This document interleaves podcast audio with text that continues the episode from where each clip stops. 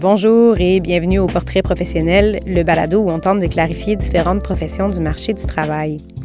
Mélanie Trudel est physicienne et professeure de génie civil à l'Université de Sherbrooke. Dans l'épisode, elle nous parle des divers volets de son quotidien professionnel, de comment enseigner à une nouvelle génération d'étudiants, à sa recherche sur les zones inondables, en passant par sa collaboration avec la NASA. Elle nous dépeint un portrait parfois méconnu de la réalité des professeurs d'université. Mélanie Trudel, bonjour. Oui, bonjour. Tu vas bien? Très bien. alors, on se rencontre aujourd'hui pour parler de ce que tu fais. Veux-tu nous expliquer qu'est-ce que tu fais? En fait, je suis euh, professeure, donc euh, je suis physicienne et puis euh, je suis dans la faculté de génie à l'Université de Sherbrooke en génie civil. OK. Alors, quand tu rencontres quelqu'un pour la première fois dans un party, puis tu dis oui, bonjour, je suis Mélanie, je suis physicienne, professeure en génie civil, génie du bâtiment, les gens, qu'est-ce qu'ils imaginent que tu fais de tes journées? Euh, je, pense que beaucoup de gens croient que j'enseigne, hmm. ce qui est euh, une portion de ce qu'on fait en tant que professeur euh, d'université. Il y a toujours aussi un petit oh, les gens perçoivent les professeurs d'université comme des experts dans, dans, un domaine, des gens qui ont fait des longues études également, ce qui est, ce qui est quand même le cas. Hmm. Je pense que c'est surtout ça, l'expertise et l'enseignement. Fait qu'il pourrait avoir comme une vision un peu euh, euh, restrictive de ce que tu fais. C'est ça que tu me dis, comme plus courte que ce que tu fais réellement. Euh, oui, je pense qu'il y a peu de gens qui, qui, qui sont pas dans le milieu, qui vont... Capter l'ampleur, Exactement. OK, OK. Fait que si tu me décrivais, c'est quoi les différents volets de ce que tu fais? Bon, on s'est dit, OK, l'enseignement, c'est une partie. oui, tu es une experte, effectivement. Euh, mais c'est quoi que tu fais sinon? Ben en fait, on va reprendre chacune des parties. Bon, l'enseignement, l'enseignement à l'université, c'est peut-être un cours par session. Euh, et puis peut-être deux à l'occasion. Il y a trois sessions. De plus en plus, il y a des sessions d'été également.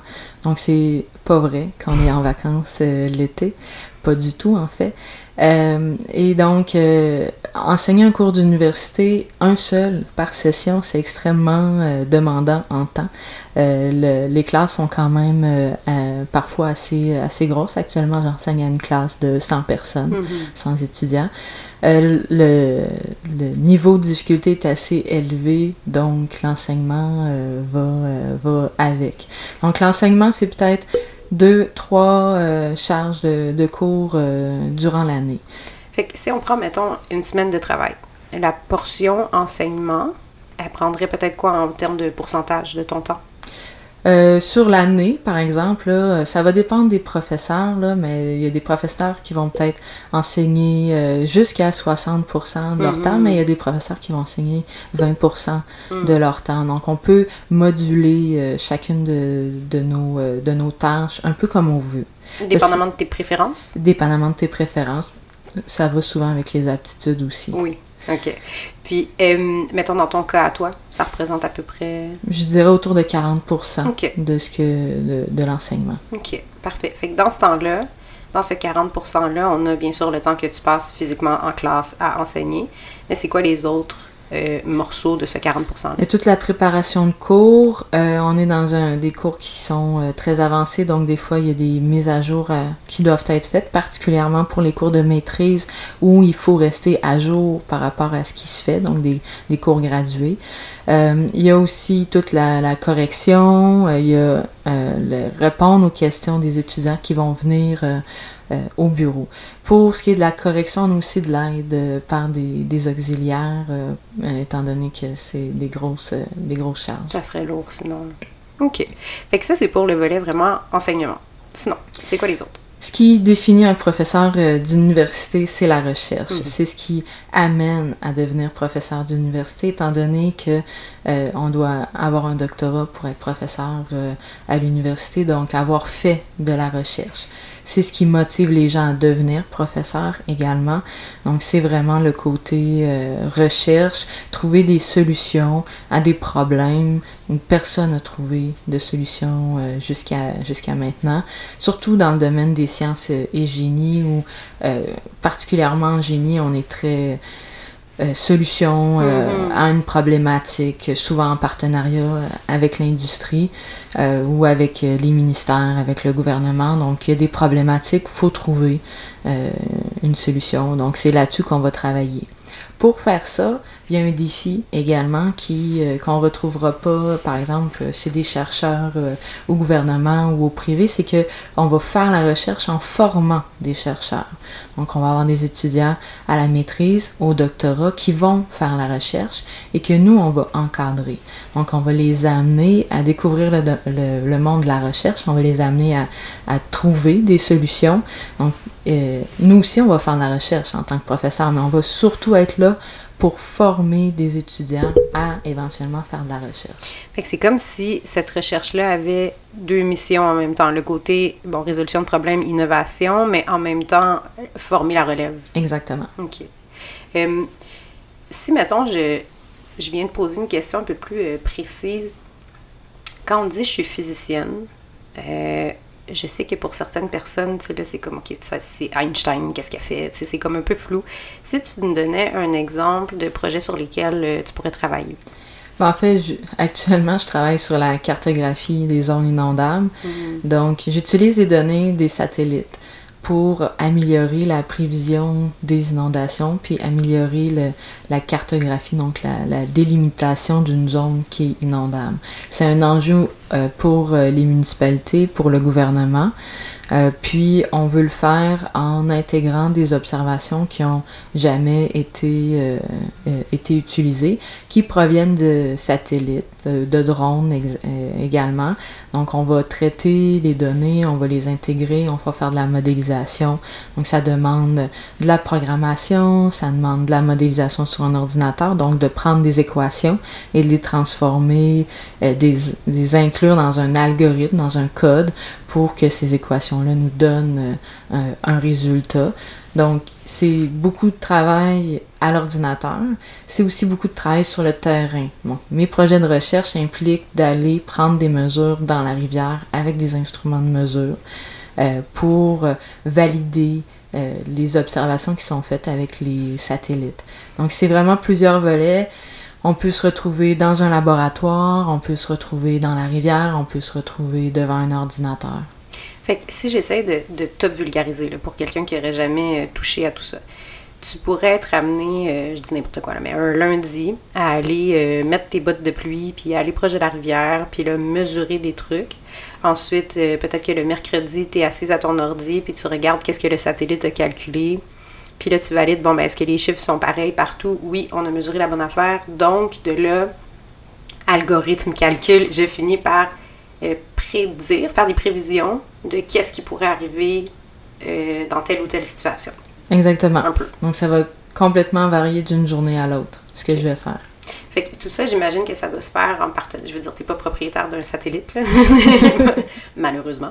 Euh, donc, ça doit se faire en partenariat avec d'autres entités. Oui, la recherche se fait beaucoup avec des partenaires à l'international aussi. Donc, euh, euh, on a des collaborations, moi particulièrement en France puis aux États-Unis, mais la majorité des chercheurs vont voyager quand même beaucoup en termes de collaboration. On envoie aussi nos étudiants euh, faire des, collaborations pour. Et il y a des chercheurs qui viennent euh, euh, nous visiter également d'un peu partout dans le monde. Je travaille, oui, avec des gens de la NASA, avec des gens des Centres nationaux d'études spatiales françaises. Donc, on, on va ensemble essayer de trouver des, des solutions aux différents problèmes.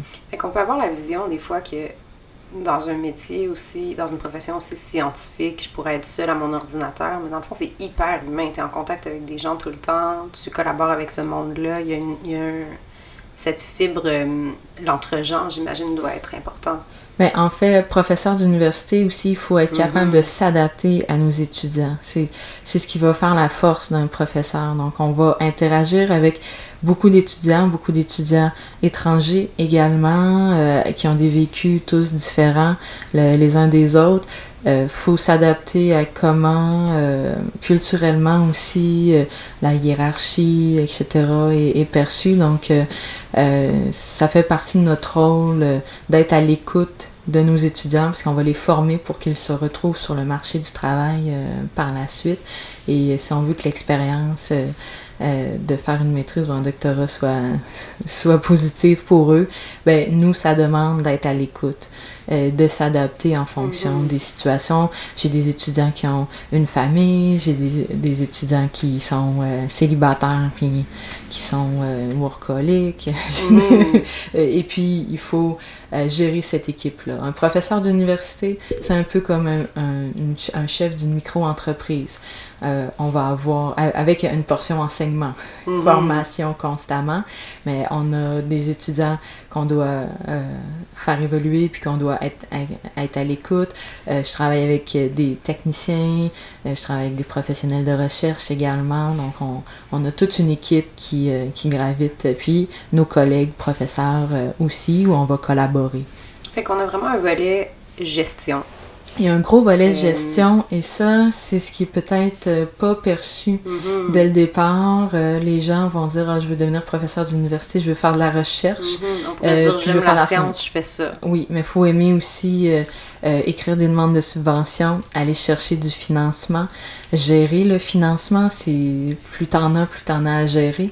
Euh, donc, euh, tout, tout, ça, là, c'est euh, caché derrière. Puis, s'ajoute à ça ce qu'on appelle, nous, les services à la vie universitaire et à la collectivité. Euh, donc, on va participer à des comités, des révisions de programmes à l'université. On va euh, participer à l'embauche de nouveaux professeurs, donc les entrevues, etc. tout ce qui est collectivité, les entrevues avec les médias, lorsqu'on écoute la radio puis qu'il y a un expert, c'est souvent un professeur d'université. Donc, euh, ça fait partie euh, du mandat d'un de, de, professeur. Euh, révision d'articles, révision de thèse. Donc, les, mes étudiants qui écrivent un mémoire, une thèse, il y a des gens qui doivent réviser ces, ces documents-là, qui sont habituellement des professeurs de d'autres universités pour assurer l'indépendance. Mais inversement, en tant que professeur, on va aussi réviser des thèses pour d'autres universités, des articles scientifiques également dans des, des, revues. Parfois, on va être éditeur pour des revues également. Donc, tout ce qui est euh, service à la collectivité, à la vie universitaire, peut parfois prendre euh, beaucoup d'espace. La gestion des courriels, de plus en plus également, est un enjeu.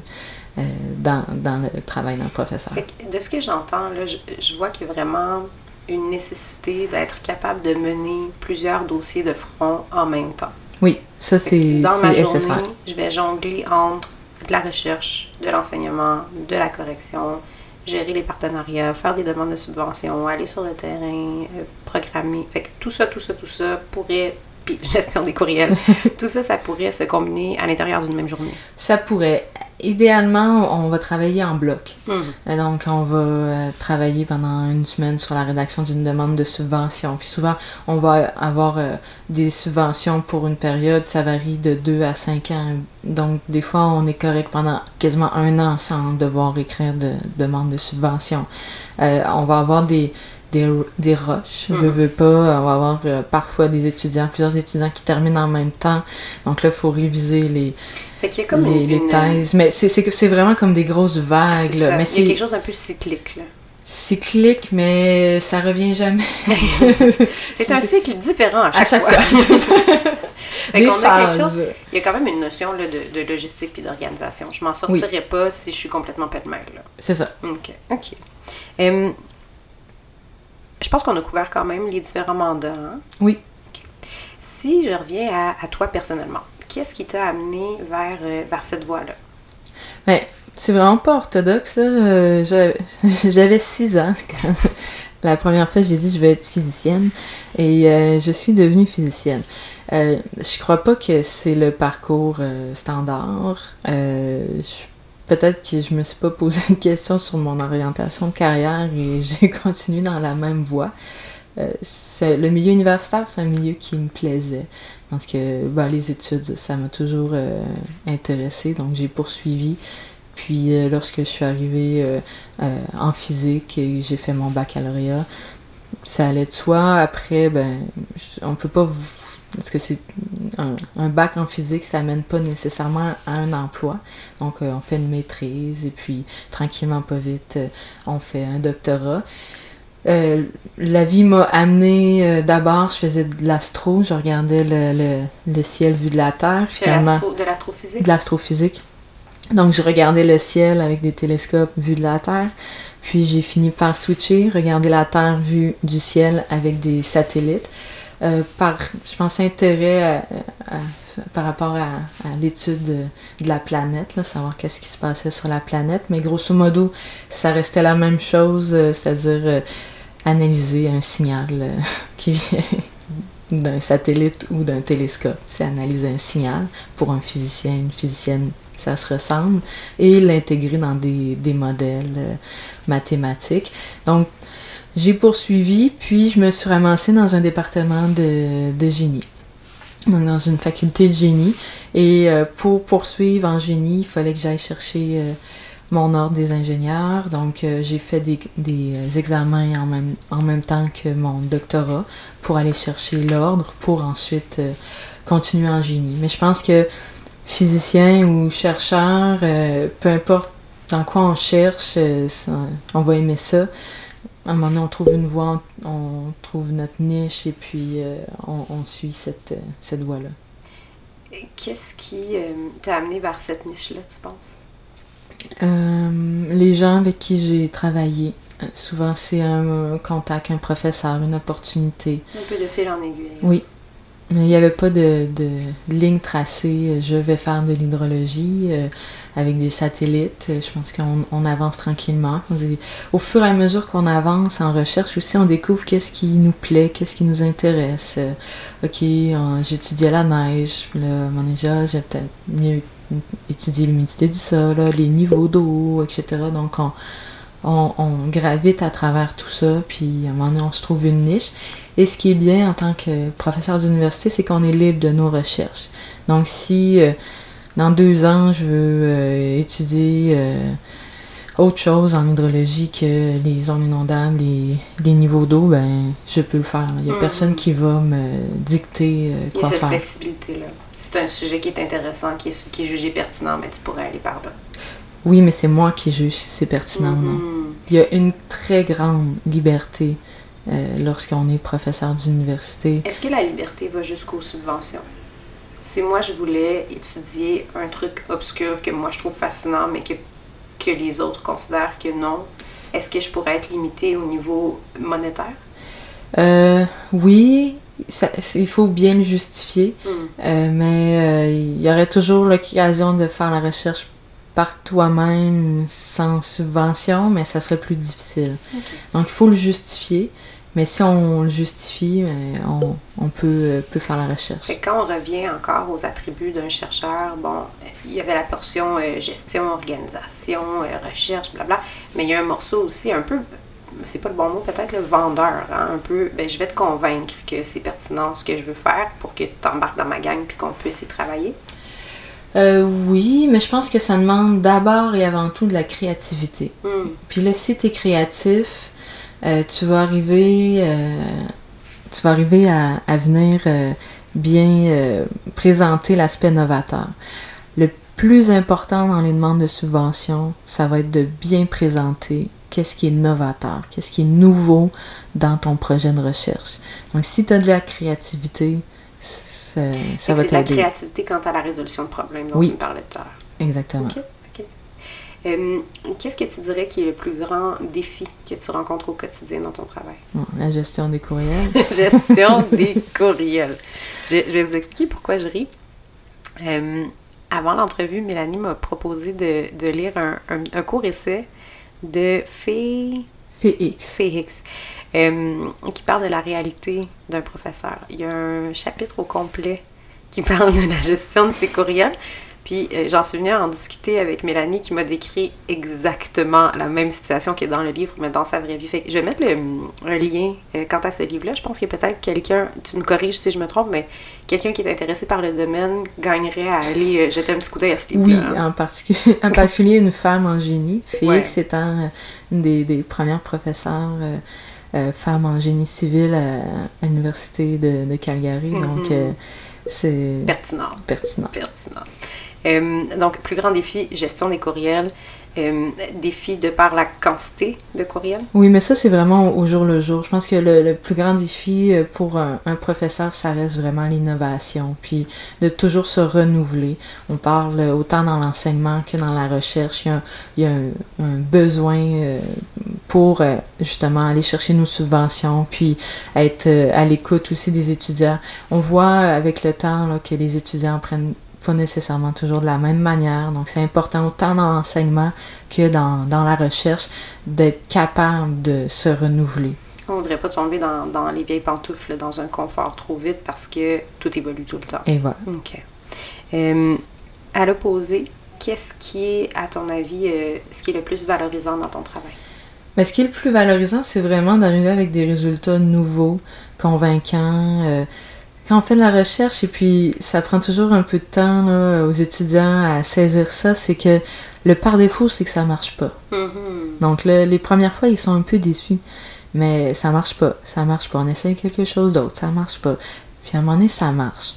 Et le high que ça va donner quand ça marche, c'est pour ça qu'on devient chercheur. Mm-hmm. Il y a comme cette effervescence là. C'est vraiment là, une espèce de high qui, oh wow, puis là, c'est super intéressant ce que tu dis, hein, parce que c'est comme, j'aurais pas ce high-là tant que j'ai pas réalisé que par défaut, ça marche pas. Et voilà. Hmm. Et là, lorsque les étudiants ont réussi à leur faire comprendre que c'est pas grave, que ça marche pas, on continue. C'est supposé être comme ça. on continue, on persévère, et puis là, à un moment donné, ça marche. Le high est tellement incroyable que c'est pour ça qu'on fait de la recherche. Il y a aussi l'enseignement. Donc, il faut aimer euh, partager ses connaissances quand tu es professeur d'université. Si c'est quelque chose qui euh, qui nous intéresse pas, mais qu'on aime le high de la recherche, on va aller chercheur, soit au gouvernement, soit euh, en entreprise. Donc, il y a quand même beaucoup d'autres possibilités de faire de la recherche que d'être professeur d'université. Professeur d'université, il faut aimer ce, high de, découverte et il faut aimer partager les connaissances, il faut aimer transmettre notre savoir. Mm-hmm. je reviens un peu en arrière. Tout à l'heure, on parlait de, de Félix. Euh, clairement, tu es une femme. Si je fais un parallèle, bon, tu es une femme en sciences, tu es une femme en génie. Euh, c'est sûr qu'on n'en est pas euh, à la même époque que Félix, qui était la première à être une femme dans son domaine. Aujourd'hui, comment tu décrirais ça, la réalité des femmes chercheurs? Ça évolue, ça s'améliore, mais c'est il y a des gros efforts qui sont faits par les organismes subventionnaires pour euh, amener un, changement. Euh, mais il y a encore beaucoup de, de travail à faire. Donc, euh, c'est pas un combat qui est terminé. c'est vraiment, puis ça, ça, ça va au-delà de, des femmes en génie, ça mm. va aussi là, tout ce qui est équité, diversité, inclusion. Puis J'aimerais des fois aussi amener la, réflexion, puis euh, on, parle souvent, il n'y a, pas beaucoup de femmes en génie, mais est-ce qu'on pourrait voir la, situation d'un autre angle, puis se dire, il y a, beaucoup d'hommes en génie et il n'y a pas beaucoup d'hommes à l'université en dehors que génie? Est-ce qu'on pourrait mettre des efforts euh, pour que les hommes aillent ailleurs qu'en génie? Pas juste pour que des femmes viennent en génie. Fait que c'est comme si tu avais une vision un peu systémique de la chose. Hein? Oui, il y a plus de un, il y a moins de l'autre, mais à l'opposé, il y a plus de un puis il y a moins de l'autre. Voilà. Donc, mm-hmm. on pourrait amener les hommes en éducation euh, plutôt que de toujours essayer que les femmes aillent en génie. Fait que c'est comme si tu réfléchissais dans, un peu de manière tentaculaire. Hein? Si c'était comme partout ailleurs, peut-être qu'on serait plus balancé. Voilà. Euh, au quotidien, euh, on est quand même en 2019, j'en suis consciente, au quotidien, est-ce que tu le sens que tu es une femme puis qu'il y en a moins autour de toi dans ton domaine? Ben, personnellement, je le sens pas. Mm-hmm. Mais étant donné qu'il y a énormément de, de, de travail qui est fait par les organismes subventionnaires pour amener qu'il y ait plus de femmes en génie, là où je finis par le sentir, c'est que je vais être choisie comme exemple. Mm-hmm. On va être identifié. Tu viens porter tendance. Et voilà. Euh, dans certaines situations, on sent qu'il y a quand même euh, des, petits euh, boys clubs. Je pense qu'il y en aura dans tous les domaines. Mm-hmm. C'est pas. C'est normal. C'est toujours comme ça, mais dans l'ensemble, moi, j'ai pas senti de, de...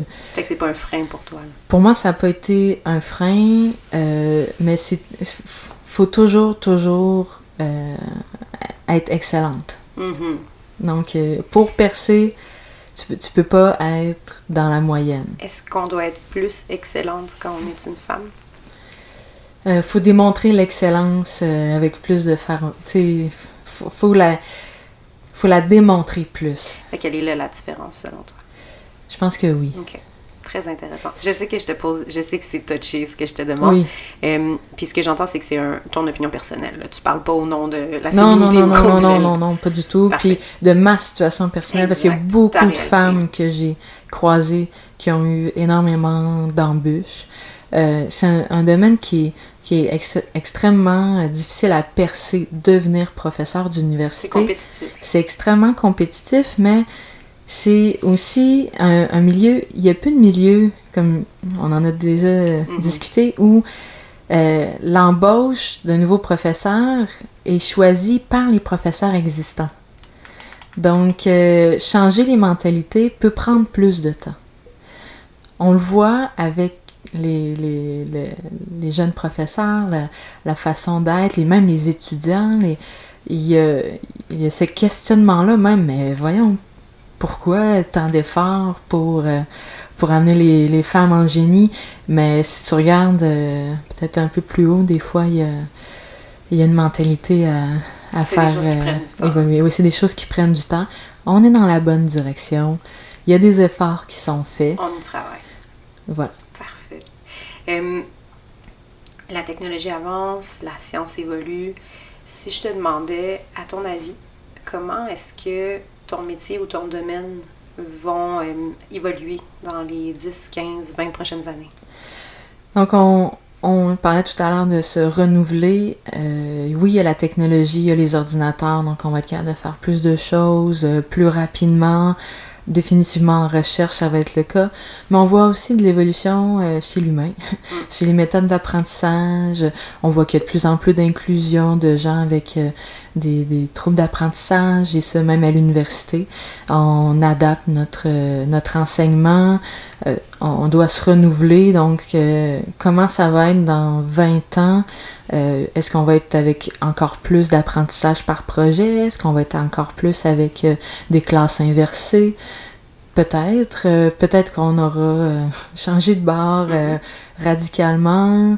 je pense qu'on va évoluer. C'est difficile de se projeter dans, dans 20 ans, mais il faut être prêt à se dire que ça sera pas comme maintenant. Ça va continuer d'avancer. Ça va continuer d'évoluer vers où. C'est ce qui n'est pas encore clair. Oui, puis j'ai hâte de le voir, mais je le verrai en temps et lieu. Là. Puis quant à la recherche dans ton domaine, la recherche dans mon domaine spécifique où j'utilise des satellites, mais ben, veut, veut pas, la technologie augmente, il y a de plus en plus de satellites euh, qui sont en orbite, qui, euh, qui vont amener des, des, nouveaux concepts. Donc, euh, je travaille particulièrement en collaboration là, pour un nouveau concept de satellite dont le lancement est en prévu en 2021. Donc, tout ça va nous amener des nouvelles, nouvelles observations, on va les analyser, on va voir, mais il y a toujours un risque, hein, lorsqu'on lance un satellite, il peut arriver un pépin, il peut arriver plein de choses. On va voir, puis ça va sûrement évoluer euh, avec des nouveaux capteurs. Ce qui va changer beaucoup spécifiquement dans mon domaine dans les peut-être dix prochaines années, c'est les drones qui euh, vont euh, être de plus en plus utilisés pour étudier euh, les, milieux naturels. On est encore dans tout ce qui est drone vol à vue, donc il faut voir le drone lorsque on le fait voler. Donc on a une limite de distance. Dans 20 ans, probablement qu'on va être en vol non à vue. Et là, ça, ça va permettre d'étudier de, le, le, territoire. Si on pense, par exemple, à étudier la neige dans le Grand Nord, actuellement, c'est extrêmement difficile. Mais si on a des drones avec des vols non à vue, on laisse aller les drones, on va avoir une quantité d'informations. Il y a tout ce qui est euh, euh, euh, machine learning, donc apprentissage automatique l'intelligence artificielle qui prend de plus en plus de place un peu partout, tout ce qui est le big data, donc euh, la grande quantité d'informations. La venue de beaucoup de capteurs va amener aussi beaucoup de traitements de données, je fais déjà beaucoup d'apprentissage automatique, puis de, de... Mais en ayant plus de données, on risque d'en faire encore plus. Puis les méthodes se développent, les méthodes se raffinent, donc s'adaptent aux différents domaines également. Donc on va être dans ce monde-là là, de d'intelligence artificielle, de données, d'observation, donc et de capacités informatiques qui vont en grandissant. Euh, dernière question dans ma grande série de questions. Si euh, tu rencontrais quelqu'un, comme ça doit arriver souvent, mais si tu rencontrais quelqu'un qui était euh, intéressé par ton domaine, quel conseil tu leur donnerais dès maintenant pour pouvoir s'en rapprocher? Ben, il va falloir qu'il soit persévérant. Ça, c'est, c'est comme définitif. La base. Pas lâcher. Et puis, ensuite, euh, il y a des, des, des peut-être aller chercher dès le baccalauréat, si, si, si au baccalauréat déjà sont intéressés, moi je veux devenir professeur d'université, aller chercher un mentor qui va leur permettre de connaître tous les petits trucs pour euh, soumettre euh, aux demandes de bourse, parce que lorsqu'on est à la maîtrise ou au doctorat, on peut obtenir des bourses d'excellence. Il y a des petits détails, euh, par exemple être stagiaire dans un groupe de recherche pendant qu'on est au baccalauréat, qui va nous aider peut-être à avoir une publication pour avoir les, les bourses à la maîtrise, euh, ensuite aller à l'étranger va favoriser le, le, dossier de recherche pour devenir professeur d'université. Donc, euh, pour voir comment la recherche se fait ailleurs.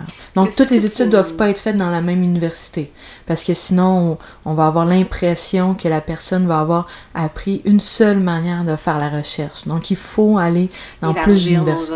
Et voilà. Puis j'entends aussi une notion d'implication. Hein. Je peux pas juste aller à mes cours, rentrer chez moi, avoir des bonnes notes. Il faut aussi que je m'implique, que je fasse la recherche, que je me présente au professeur. Il y a comme un morceau euh, au-delà de juste ce qu'on m'a demandé de faire à la base. Oui, puis ça va être euh, tout euh, dès le départ, dans les demandes de bourse, vont être évaluer le service à la collectivité. Mm-hmm. Donc, euh, euh, faire partie de comités, d'organiser des conférences scientifiques, etc. Donc, d'aider là à, être bénévole pour des conférences, des choses comme ça, va venir bonifier le dossier à la maîtrise, à être auxiliaire pour des cours, donc donner les charges de travaux dirigés, faire la correction. au doctorat, essayer de donner une ou deux charges de cours, par exemple. Il va probablement falloir faire un post-doctorat. Si le doctorat n'a pas été fait à l'étranger, faire le, le post-doctorat à l'étranger. Mais pour connaître tous ces petits détails-là, s'il y a un professeur qui peut être un peu mentor euh, pour venir euh, donner les petits trucs, euh, ben ici, si tu fais telle chose, ça va venir bonifier ton dossier, ça va te donner des chances pour aller chercher les bourses, pour poursuivre après. Puis là, une fois que tu as une bourse, ben, tu as plus de chances d'avoir une autre bourse, et ainsi de suite. Euh, ça va euh, donner ces, ces grandes lignes-là. Et, je pense que d'avoir un mentor dans n'importe quel métier, c'est quelque chose qui t'amène à, performer, à atteindre tes buts. Plus que si euh, tu es un petit peu euh, laissé euh, à toi-même. Mélanie, ça a été super intéressant. Merci beaucoup. Ça fait plaisir. Merci à notre invité et merci à vous d'avoir écouté cet épisode des Portraits professionnels. Pour plus de détails sur cette profession, visitez notre site internet au www.saltoconseil.com.